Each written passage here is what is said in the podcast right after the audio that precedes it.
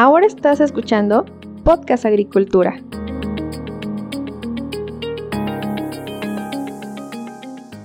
Hola, ¿qué tal? Me da mucho gusto saludarlos nuevamente. Espero que todos ustedes se encuentren muy bien. Yo soy Olmo Axayacatl y el día de hoy vamos a platicar sobre un tema bastante interesante que es la seguridad alimentaria y en este caso tengo un invitado que sabe muchísimo sobre el tema de alimentos.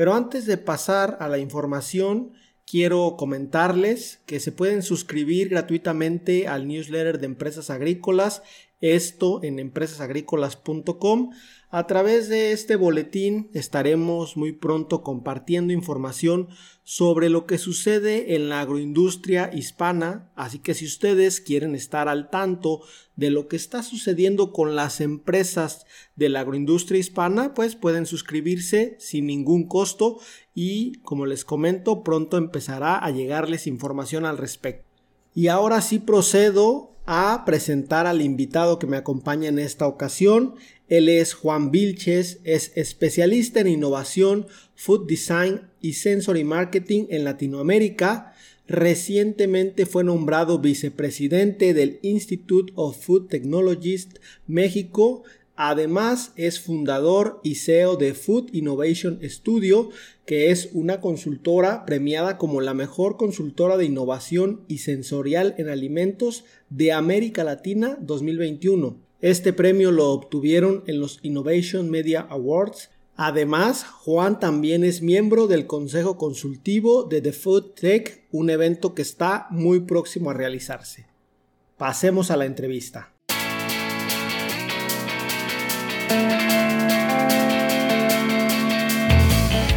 Juan, primero que nada, muchísimas gracias por el tiempo y la disposición para esta entrevista. El día de hoy creo que vamos a tener una conversación bastante interesante, pero antes de pasar al tema que vamos a hablar, me gustaría poner en contexto a la audiencia del podcast, por lo que, pues si te pudieras presentar quién es Juan Vilches, a qué te dedicas, qué estudiaste o lo que nos gustes comentar sobre ti, adelante. Olmo, muchísimas gracias primero por la invitación. Un saludo a toda tu audiencia también, a todos los escuchas de este podcast. Y lo importante creo que más allá de poderme presentar es lo que vamos a conversar y, claro, evidentemente poder hacer de esta charla algo, algo eh, que nos permita eh, tener un grado de reflexión importante sobre estos temas trascendentes. Eh, para mí es importante poder compartir cierta información que es valiosa para la audiencia,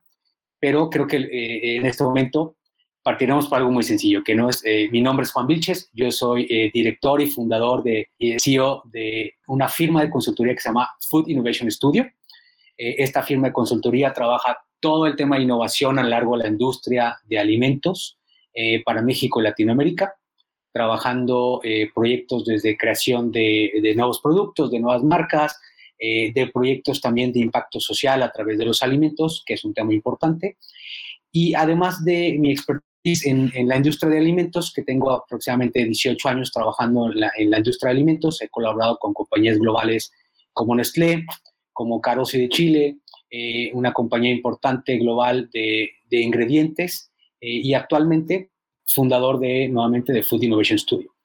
Pero además de mi experiencia eh, laboral, hoy también soy partícipe del Institute of Food Technologies, que es el IFT,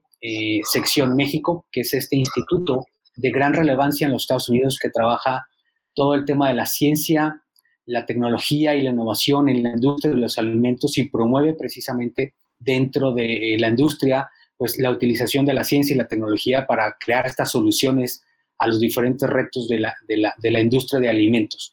Y en México se inauguró hace algunos meses atrás, en el mes de mayo, eh, esta sección para, para, para el país que es la primera sección para toda Latinoamérica, es la cuarta sección internacional del instituto, lo cual tiene una gran relevancia. Y dentro de todo este ejercicio, por lo que también trabaja el eh, capítulo, pues es dentro de la industria, con todos los profesionales, poder crear estas soluciones para los diferentes retos y problemáticas que tenemos todos, como consumidores, como seres humanos y como profesionales también eh, en el juego de los alimentos. Entonces, bueno, con este pequeño background de, de quién soy, podemos eh, comenzar a platicar ya de este tema que es muy importante, que es muy trascendente y sobre todo que tiene un gran impacto y una gran relevancia para nosotros como, como consumidores, como mexicanos y como seres de este mundo, que al final la, importancia de los alimentos es trascendental. Para, para el mexicano, por, por, por ponerte un ejemplo muy sencillo, para el mexicano los alimentos es la primera actividad en nuestra vida. Nosotros destinamos 35 pesos de cada 100 a comer, a, acceder a los alimentos, a comprar alimentos. Entonces es la primera actividad que nosotros hacemos. Por eso es tan importante la industria de los alimentos, además de todo lo que genera a nivel económico, de toda la cantidad de empleos que genera, eh, de la industria y la, y la, importancia que tiene al ser eh, pues, un ente de conexión con otras industrias transversales. Eh, más allá de todo eso, pues los alimentos simplemente a nivel emocional, e inclusive a nivel cultural, el mexicano, nosotros como mexicanos, pues toda nuestra vida está en torno a los alimentos, ¿no? Todas nuestras celebraciones están en torno, siempre comemos con ciertos, eh, eh, ciertas marcas, ciertos ingredientes, ciertas comidas que son importantes para nosotros y le damos inclusive a través de los alimentos sentido a nuestra vida. Si no tenemos la tortilla, si no tenemos el frijol, si no tenemos la salsita picante, pues a veces podemos decir que no comemos, ¿no? Que no hemos comido porque no tenemos todos esos alimentos. Entonces hoy el tema de seguridad alimentaria pues, es un tema fundamental para el desarrollo de, nuestro, de nuestro país. Sin duda bastante interesante esto que nos comentas, Juan. Ya más adelante en la conversación platicaremos un poco sobre esta empresa, el instituto y el evento que comentaste, pero justamente me gustaría empezar a platicar sobre la seguridad alimentaria en México. Tú que estás muy metido en este tema de los alimentos, ¿Cómo ves actualmente el panorama de la seguridad alimentaria en México? ¿Vamos por buen camino? ¿Cuáles son los puntos que todavía falta reforzar? Mira, es importante entender la información y las cifras de dónde estamos parados, a pesar de que sea una cifra negativa, a pesar de que sea difícil de entender el número, creo que es importante eh, hacer el análisis para construir hacia adelante. Eh, tan solo en el año 2021 se sumaron a la población una franja de población de pobreza 13 nuevos millones de mexicanos. ¿Qué significa esto en la industria de los alimentos y en la seguridad alimentaria? Hoy, el 60, prácticamente 60 millones de mexicanos, estamos hablando por ahí de un 40% de los mexicanos, estamos en una franja con alguna problemática de acceso a los alimentos, de pobreza alimentaria. Okay. 40 millones de mexicanos no tienen la capacidad de comprar la canasta básica al día. Estos números son completamente fuertes, es la realidad lo que vivimos hoy en México. Y imaginemos en nuestro contexto de nuestro país, eh, nosotros tenemos cerca de 35 millones de hogares en México. Estos hogares, pues el 10% de ellos está liderado, eh, lo encabeza una mujer, son las eh, las amas de casa, los que llevan históricamente pues gran peso del esfuerzo económico en, las casas, en los hogares de México. Pero dentro de todo este contexto tenemos que entender lo que significa el número de pobreza, el no poder acceder a los alimentos y también cómo esto implica en el desarrollo de, de nosotros como mexicanos. Imaginemos que pues la mamá, esta ama de casa que tiene que salir a trabajar todos los días, y que a pesar de la gran cantidad de, eh, de precios al alza, la inflación que hoy vivimos eh, de hasta un 40% en los alimentos, pues la mamá tiene que salir a trabajar. No necesariamente esas horas de trabajo pues, son redituables para ella, porque al final pues, hay una precariedad y no alcanza a comprar una canasta básica, algo tan básico, el fundamento de poder alimentarnos. Y esto se transfiere en donde, pues al niño que quiere, que manda a la escuela, a su hijo, pues no tiene la capacidad de darle un plato nutritivo de alimentos que le permita desarrollar su, eh, su intelecto, su habilidad cognitiva, su desarrollo cognitivo se ve eh, truncado, no se ve potencializado. Y al final también, pues esto afecta al desarrollo de una región, porque cuando los niños no van a, no van a aprender de manera adecuada, pues hay un desaprovechamiento del conocimiento. Cuando los niños tienen que salir de la escuela porque a la mamá no le alcanza para darle lo suficiente para que el niño se alimente y lo tiene que poner a trabajar, empezamos a hablar de temas no solamente que están en torno a la inseguridad alimentaria, sino hablamos de la inseguridad de vida y del desarrollo. Y todo, todo acerca de un alimento, todo lo que provoca el alimento, no, no tener la capacidad de mandar a alguien a la escuela con el estómago lleno para que desarrolle sus facultades eh, cognitivas de manera adecuada y esto sea un escalón para el progreso de la región, de su familia y del país. Dentro de todo el panorama que hoy vivimos en la inseguridad alimentaria, imaginemos que México es una de las mayores granjas y campos que proveen de alimentos al mundo. Nosotros somos una región, junto con Latinoamérica, catalogada como tercer mundo. Eh, naciones en vías de desarrollo. Toda Latinoamérica se convierte en uno de los mayores productores de alimentos del mundo. México es uno de los mayores productores de alimentos del mundo. Nosotros le otorgamos mucho alimento al mundo. Una de las grandes trascendencias que tuvo México históricamente a nivel alimento, a nivel ingrediente, nosotros le regalamos al mundo el maíz, el tomate, el aguacate, la vainilla, el cacao. La gran trascendencia que tiene el campo mexicano hoy también el campo mexicano ha sufrido eh, no solamente del abandono, la falta de desarrollo, la tecnificación o la falta de inversión del campo, sino hay otras problemáticas muy importantes dentro del campo. ¿Qué pasa cuando los problemas de inseguridad, el crimen organizado empieza a tomar el control de los campos mexicanos. Ya lo vimos con el aguacate, ya lo estamos viendo con la vainilla, y así ha permeado en algunos otros campos. Entonces tenemos que pensar que la inseguridad alimentaria no solamente es entender la capacidad de tener acceso a los alimentos de una manera eh, confiable y de una manera accesible, sino también tener la seguridad por parte de los productores por desarrollar alimentos y cultivos que lleguen a la población mexicana. Ese es un tema importantísimo. Y es ahí donde todos nosotros estamos dentro del ejercicio del consumo y de la producción. Y es ahí donde la inseguridad alimentaria empieza a cobrar una mayor importancia dentro de la vida nacional. Ok, tú mencionaste en este momento varios factores que nos están llevando a tener mayor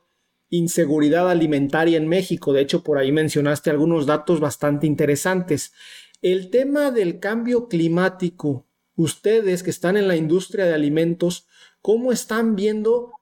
las soluciones que se puedan aportar en este sentido? Porque al final de cuentas, como tú sabrás, mucha de la agricultura en México es a campo abierto y aunque sepamos, aunque tengamos estaciones meteorológicas, aunque sepamos las temporadas que ya se están ahí este, moviendo un poco debido justamente al cambio climático, pues ya no tenemos la posibilidad de hacer cambios porque nuestro cultivo está a campo abierto y los alimentos se llegan a perder. En este sentido, ¿cuál sería tu opinión respecto a, a la influencia del cambio climático en esta problemática? Muy bien lo dice Solmo.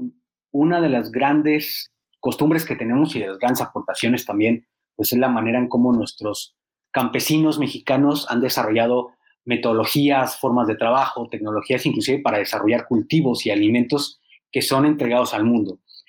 Y esta agricultura abierta, utilizando pues evidentemente recursos naturales y a través del cambio climático y la afectación de las zonas, de las regiones, de las temporalidades, del cambio estacional, afecta directamente la producción de alimentos porque cambia el rendimiento del suelo, cambia el rendimiento inclusive del ingrediente o de la cosecha. Ya no hay un mismo rendimiento por metro cuadrado, necesitamos más recursos naturales para hacer quizá la misma cantidad de alimentos que hacíamos en el pasado. Y eso obliga inclusive a algunas zonas, específicamente hoy podemos ver el campo en Puebla, eh, que empieza a tener un nivel de sequía muy importante, una afectación importante en donde pues ya no van a empezar a desarrollar frijol,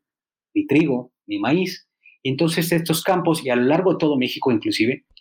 empieza a haber una reconversión del campo mexicano. Cuando el gran expertise de los campesinos, de los agricultores, eh, de los ganaderos, de toda la industria del campo en México, que a través de la enseñanza generacional tiene que ser movida a otro tipo de ingrediente o a otra locación, nuevamente tocamos temas que a través de los alimentos tenemos que resolver cuando hay una movilidad o una migración de todo este conocimiento del campo mexicano hacia otras regiones, inclusive fuera del país, en donde están mejor valorados, están mejor pagados y tienen mejores condiciones laborales, que al final también es un derecho universal para estas personas y para todos como seres humanos, que se vayan a otros, a otros países como a Canadá, que hoy vemos que Canadá le está pagando cerca de 20, 20 25 dólares la hora por pizcas de, de, fresa y te pagan un día hasta 200 dólares, pues evidentemente creo que para todos en México es algo muy tentador, ¿no? Claro. Para el campo mexicano más. Entonces la reconversión del campo mexicano es uno de los grandes problemas que tienen hoy los actores principales y los responsables de llevarnos los alimentos a la mesa. si no puedo tener eh, las mismas cosechas con el rendimiento que tengo, utilizando, tengo que utilizar más recursos o no hay recursos naturales, en este caso el agua, por ejemplo, o hay grandes periodos de sequía, tengo que cambiar las cosechas y empezar a desarrollar o eh, cosechar ingredientes y alimentos mucho más resistentes a la presión hídrica.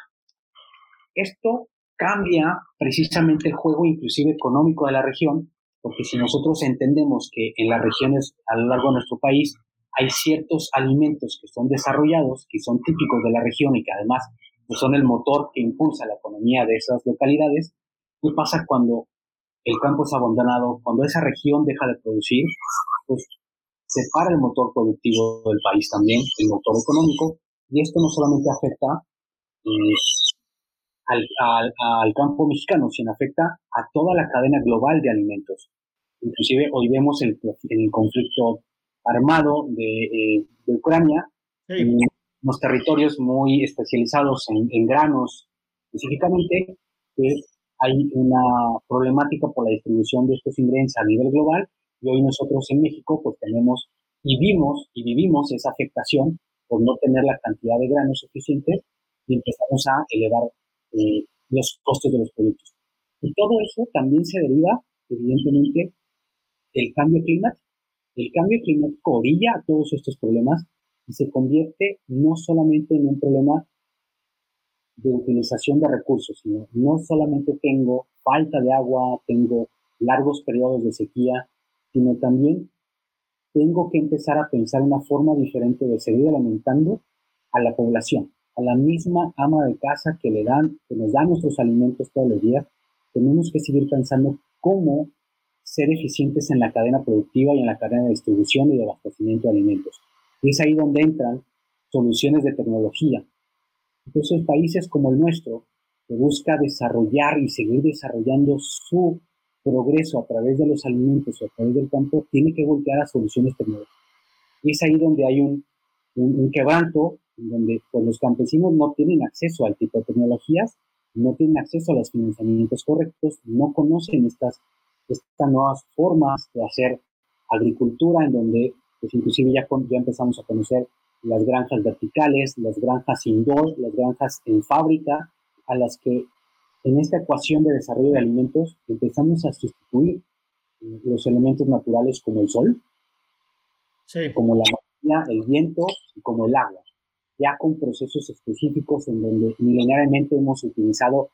algunos sistemas para producir alimento como eh, la hidroponía, a través de las chinampas que se utilizaban en, como, como, una enseñanza milenaria para cosechar. Entonces empezamos a retomar ese ejercicio y lo traspolamos a una cadena de tecnología más elevada, donde empezamos a invertir en tecnología, inclusive dejando el campo de lado, pero para tener nuevamente la capacidad de producir alimentos. Y todo esto se deriva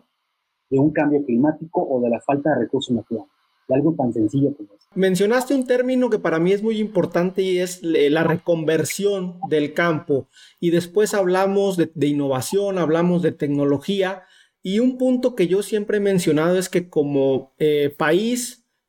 enviamos al mundo muchos productos frescos, pero pocos, o al menos es lo que yo tengo entendido, pocos productos, pocos alimentos industrializados, que es lo que justamente nosotros importamos de otros países como Estados Unidos. Y aquí eh, me gustaría que me mencionaras tu empresa Food Innovation Studio, cómo surge y a qué se dedican, porque me llama la atención el concepto Food Innovation.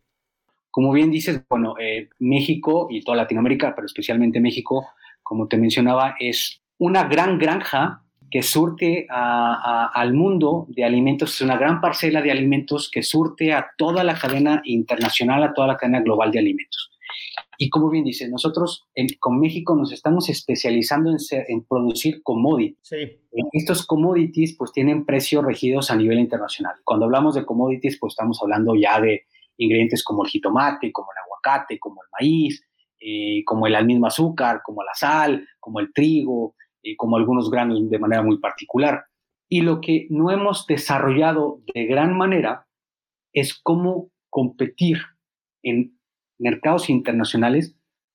con productos de valor agregado, no solamente con ingredientes que estén regidos por un precio internacional, que es un commodity, pero con productos procesados en donde pues hay una cadena de innovación dentro de ese producto, hay una cadena diferenciada de propuesta de valor que le agregue precisamente esa concepción internacional de percepción de valor al campo mexicano a través de estos productos. no hemos sido tan eficientes en competir a nivel internacional con esto. Uno de los grandes productos que tenemos que es valorado en el mundo es el tequila. Sí. Y el tequila, bueno, internamente nos estamos acabando la capacidad de producir, de producir tequila porque hay una gran demanda internacional por el mismo y los mismos productores están optando por mandar su producto a mercados internacionales en donde la, la valoración económica del producto pues es mucho más alta. No es lo mismo vender una botella de tequila en 500 pesos a vender una, una botella de tequila en 500 dólares, ¿correcto? Entonces, evidentemente, pues juegan aquí factores importantes como la inflación, el tipo de cambio en los alimentos. Y es ahí donde también hemos tenido algunas barreras dentro de la industria de alimentos por desarrollar estos tipos de productos que compitan en el mercado. En Food Innovation Studio nosotros nos especializamos en desarrollar innovación en los alimentos, nuevos productos con concepciones muy particulares, con una visión muy particular de lo que significan los alimentos en el mundo y hacia el futuro, donde nos tenemos, en donde nos basamos con parámetros de sustentabilidad, nos basamos con parámetros de impacto social en los alimentos, e inclusive somos muy, muy críticos en la industria de alimentos, el por qué en la industria de alimentos empezamos a desarrollar innovación que no tiene sentido. Lo que queremos es utilizar de la mejor manera la capacidad eh, productiva del país, del talento nacional que tenemos, y dentro del ejercicio que nosotros hacemos como compañía, pues también es utilizar el talento del mexicano, de las profesiones en torno a los alimentos, de los ingenieros en alimentos, de los químicos en alimentos, de los gastrónomos, de los agrónomos, eh, de toda la industria que está en torno a los alimentos el cómo potenciar su talento y salir a competir de una manera estratégica y de una manera ganadora que nos permita darle también una percepción diferente a lo que es la industria de los alimentos. Entonces trabajamos a lo largo de la cadena con diferentes tipos de compañías, con diferentes tamaños de compañías, brindando soluciones eh, a los portafolios de innovación de estas compañías, pero también trabajando en proyectos que tengan un impacto social positivo hacia las localidades, hacia México y que nos permita eh, resolver retos importantes en la industria del alimento. Y aquí hablamos del tema de inocuidad, del tema de pobreza alimentaria, del tema nutricional, del tema de ecología, del tema de eh, cambio eh, climático. Entonces hablamos de muchos temas que son importantes y que están ligados también a la industria de los alimentos. Y es ahí donde, pues además la compañía, con el equipo que tiene, pues desarrolla estas soluciones y sumado a otros eh, organismos como es el IFT, con esta visión también que tiene sobre la industria de los alimentos, sobre la tecnología, sobre la ciencia, en cómo producir mejores alimentos a través de la ciencia, sumados a este tipo de ejercicios eh, en donde, como el Food Tech Summit, que es este evento importante que tenemos en, en, en septiembre, en un par de semanas, 28-29 en la Ciudad de México, en donde la industria tenemos conversaciones importantes y las conversaciones incómodas, inclusive para poder desarrollar y afrontar los retos que, nos, eh, que tenemos hoy en la industria de los alimentos y hacia futuro, el cómo empezamos a trabajar estos retos y en cómo tenemos la visión clara de poder solucionar de manera viable, de manera confiable estos retos a través de los alimentos que tienen un impacto en la sociedad y que tienen un impacto en la trascendencia en la vida de todos nosotros como consumidores. Al final todos comemos, eh, sin importar la profesión que tengamos y la posición que, que, ejerzamos, lo importante es que todos tenemos acceso, o todos debemos de tener acceso a la comida, a los alimentos, y entender que estos, estos problemas o estas problemáticas y estos retos, pues al final hay espacios importantes profesionales en donde se plantean estas soluciones y pues que se trabaja muy arduamente a través de la ciencia, la tecnología, de la innovación por desarrollar estas problemáticas y por darle solución a estos, a estos grandes retos de la industria. Ya mencionaste The Food Tech Summit, un evento que está muy, muy próximo a realizarse en la Ciudad de México. Mi pregunta sería aquí, de Food Tech, ¿cómo apoya en el apartado de la seguridad alimentaria? Porque sé que pues trabajan innovación de alimentos, tecnologías de alimentos, pero específicamente en seguridad alimentaria, ¿qué puede aportar The Food Tech Summit a la industria? Y también si nos puedes comentar cuál es el, papel de, colaboración que en este caso tiene Food Innovation Studio con The Food Tech. Claro, el, Food Tech Summit es, una, es un ejercicio en donde convergen también todas las compañías responsables de la industria de los alimentos, las compañías que desarrollan la tecnología alimentaria, las modulaciones de sabor, eh, las compañías de ingredientes, las compañías de empaque inclusive. Y es ahí donde, como te mencionaba, se trabaja en conjunto con los expertos de cada área, donde Dentro de este evento hay más de 45 ponencias, por ejemplo, de temas de sustentabilidad, de temas de tendencias, de temas de etiquetado de alimentos, de temas de eh, retos eh, en las tendencias, de cómo debemos de cambiar a través de eh, nuestros hábitos de consumo, de cambio climático, de impacto por la producción de alimentos en la naturaleza, a través de temas como la nutrición, nutrición personalizada, cómo desarrollar mejores componentes en la nutrición, cómo es el despliegue adecuado de la nutrición en los productos procesados, cómo la alimentación natural eh, también es un eje importante para la nutrición en México. Y dentro de todas estas conversaciones, pues se llegan a conclusiones importantes de parte de los actores importantes y líderes de la industria. Es ahí donde se conversa sobre estos temas que podrán parecer incómodos, pero al final todos los actores, todas las marcas, todas las compañías que están dentro del ejercicio del desarrollo de los alimentos, conversamos, llegamos a conclusiones importantes y empecemos a, accionar soluciones desde las diferentes áreas para poder escalar estas soluciones a este problema de manera mucho más aterrizada, mucho más, mucho más puntual. En este ejercicio el Food Tech Summit va a cumplir cerca de 15 años. Lo que se hace es buscar a los expertos, no solamente nacionales de la región, sino a nivel internacional, y a través de este ejercicio poder entender las diferentes visiones, entender qué se han hecho en otras regiones, cómo poder trabajar esas innovaciones, esas soluciones, esos grandes retos, cómo también nosotros como mexicanos podemos aportar estas soluciones a nivel, a nivel global, tener una escala de, de alcance internacional. Y es aquí donde en el FoodTech, nuevamente, lo importante es que todos los actores líderes de la industria, importantes de la industria, convergen para poder tomar decisiones y conversar sobre los temas difíciles en la industria de los alimentos, analizar las tendencias y analizar las nuevas posibilidades de la alimentación en México y darle de alguna manera solución a este tipo de problemáticas que tenemos hoy. Y dentro de esta convergencia que tú nos comentas, ¿dónde entra o, cuál, o qué aporta el Institute of Food Technologies México? Correcto, esta, esta es una, una alianza que tiene el Institute of Food Technologies de México, inclusive el, Institute of Food Technologies eh, Global de Estados Unidos, el Institute of Food Technologies de México y el Food Tech Summit, en donde se crea una alianza estratégica de intercambio inclusive de conocimiento. El eh, Institute of Food Technologies tiene una, un evento eh, comercial también, un evento importante en Estados Unidos todo el, durante el verano, en junio, en, en junio, en julio, en la ciudad de Chicago, que recientemente acaba de terminar.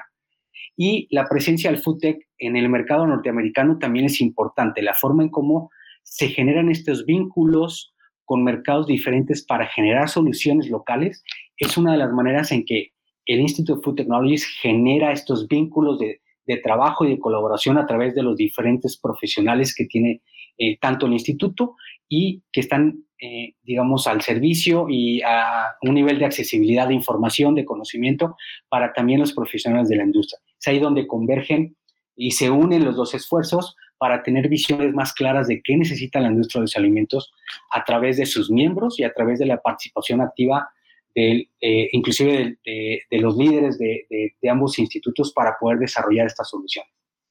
Excelente, Juan. Pues bastante interesante esto que nos comentas. Un punto que quisiera yo rescatar de, todo lo que nos has comentado y que me parece el más importante de todos es el hecho de que ustedes están dispuestos a tener las conversaciones incómodas. Y lo, y lo, y lo, y lo comento porque en la agroindustria todos sabemos pues que la agroindustria es un área esencial de, de la humanidad, pero sabemos que tenemos problemáticas y sin embargo pareciera que muchas veces no queremos hablar sobre esas problemáticas, como si traerlas a la mesa fuera algo negativo. Entonces es algo que, realmente me gustaría destacar de lo que acabas de comentar. Y ya para concluir nuestra conversación, Juan, ¿algún comentario final que quieras compartir con la audiencia del podcast? Eh, pues simplemente eh, invitarlos a que primero tengan una, un análisis de cómo consumimos alimentos, que ese es un tema importante, la forma en cómo actuamos en torno a los alimentos, de cómo desperdiciamos alimentos, de cómo compramos alimentos y de cómo utilizamos los alimentos. Eh, es importante entender que no solamente la disponibilidad de alimentos es un tema importante para nosotros como consumidores, sino el factor económico juega otro papel importante, pero siempre tenemos que considerar que la forma en cómo consumimos, la forma en cómo nos alimentamos, la forma en cómo desechamos, inclusive pues el empaque del alimento, siempre va a tener un impacto en la naturaleza. Y tenemos que ser cada vez mucho más conscientes de nuestro consumo y migrar de un consumo eh, individual a tener la conciencia de un consumo ecorresponsable, que es colectivo y que al final todos estamos en el mismo espacio territorial y que tenemos que empezar a respetar mucho más la naturaleza porque al final la naturaleza es quien nos está brindando los alimentos. Y si entendemos que hacia futuro, en los siguientes 30 años, tenemos que producir cerca del 60% adicional más de lo que estamos produciendo el día de hoy, entonces la industria tiene que multiplicar sus esfuerzos por 1.6 para poder tener la capacidad de alimentarnos en el futuro. Y no solamente nosotros, también las futuras generaciones que tengan la capacidad de accesar a los alimentos. Yo creo que uno de los grandes mensajes que yo podría transmitirles es que tengamos la conciencia de lo que hoy estamos consumiendo afecta al futuro, afecta a los siguientes pasos, no solamente de la industria de alimentos, sino a la misma humanidad,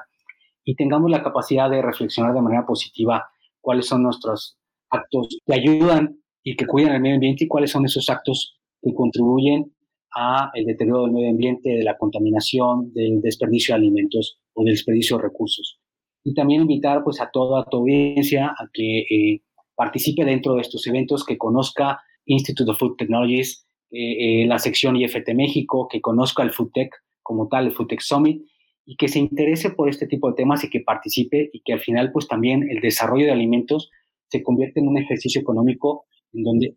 los emprendedores, la nueva camada de, de, profesionales en México con una capacidad de emprender de una manera diferente, con una visión diferente, pues también van a jugar un papel importante en el futuro. Entonces todos estamos dentro del mismo ejercicio, todos estamos dentro de la misma industria tenemos visiones diferentes que tenemos que empezar a unificar para poder aprovechar de manera estratégica estos bienes naturales que tenemos que no necesariamente son nuestros, sino son propiamente la naturaleza y que tenemos que respetar y aprovechar para nuestro beneficio y cambiar nuestra mentalidad por una mentalidad de mucho respeto a la naturaleza y de no solamente un beneficio personal, sino de un beneficio colectivo. Juan, muchísimas gracias por estar aquí en Podcast Agricultura compartiendo con nosotros este tema de seguridad alimentaria en México. Te agradezco, por la invitación. Un gran saludo a toda tu audiencia y estaremos encantados de participar más adelante con algún otro tema interesante.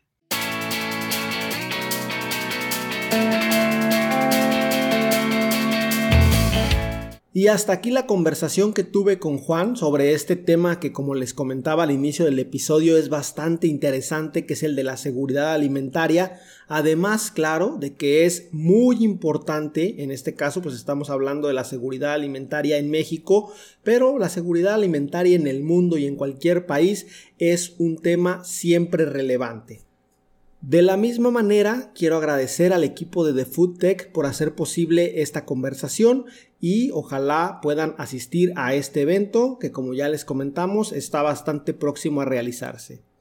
A todos ustedes muchísimas gracias por estar ahí. Recuerden, yo los espero muy pronto con un nuevo episodio del podcast. Hasta luego.